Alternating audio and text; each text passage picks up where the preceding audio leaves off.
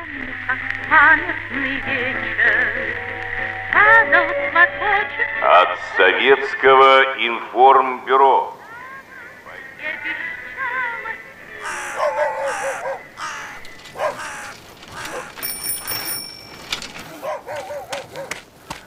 Хозяева, есть кто живой? Письмо вам.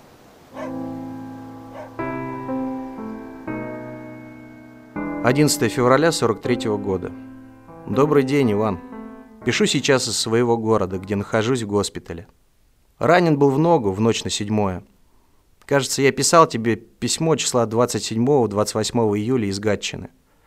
Вслед за тем, все, что осталось в живых, было влито в другой полк и двинуто в направлении города, известного у нас в Ленинграде под названием Пьяного. Таким образом, долгожданный отдых улыбнулся. Снова беспрерывные бои днем и ночью. До Гатчины действовал как сапер, теперь автоматчик. Если б ты знал, как было трудно.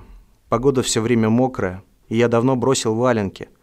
От форсирования речушек и полянок в лесу все на тебе мокрое и обледенело. В то же время размяться ты не можешь и вынужден часами лежать за своим укрытием. Поэтому холод такой же мучительный враг, как и пуля, если не больше.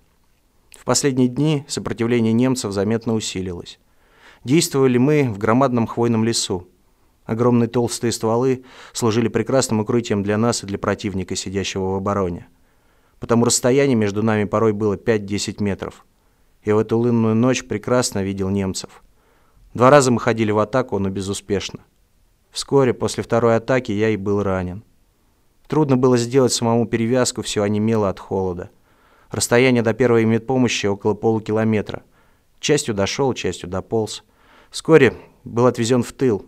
Вечером была сделана обработка. Рана на вылет нижней голени через кость. Очень сильная боль. Двигаться нельзя даже на костылях, и режим исключительно госпитальный.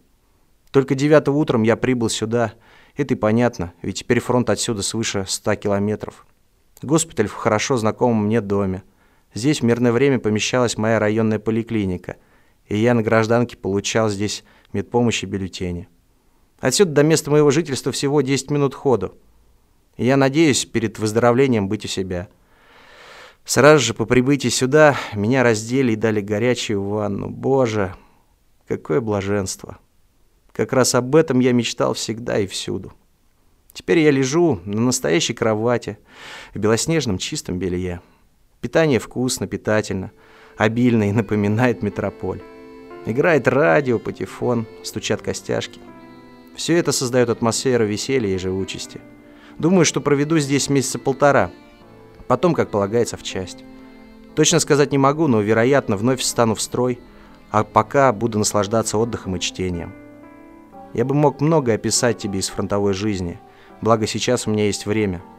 Однако все это выйдет за пределы цензуры, поэтому воздержусь. Пока все. Привет всем. Борис. Адрес. Ленинград. Чебаневский переулок 1, дробь 6. Больница имени Софьи Перовской. Отделение номер 3. Мне. Это одно из писем красноармейца Бориса Ивановича Кузнецова брату Ивану Ивановичу Кузнецову. Борис родился в 1896 году в Ленинграде. Был призван Петроградским райвоенкоматом 28 апреля 1942 года. После войны Борис Иванович Кузнецов поднимал из руин свой родной город – Ленинград. Работал на заводе металлоконструкций. В семейном архиве хранится много фотографий того времени. Борис Иванович был отличным фотографом.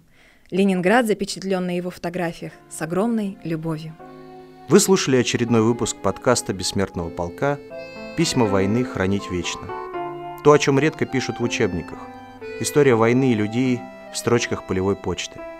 В следующих эпизодах мы хотели бы рассказать и вашу историю.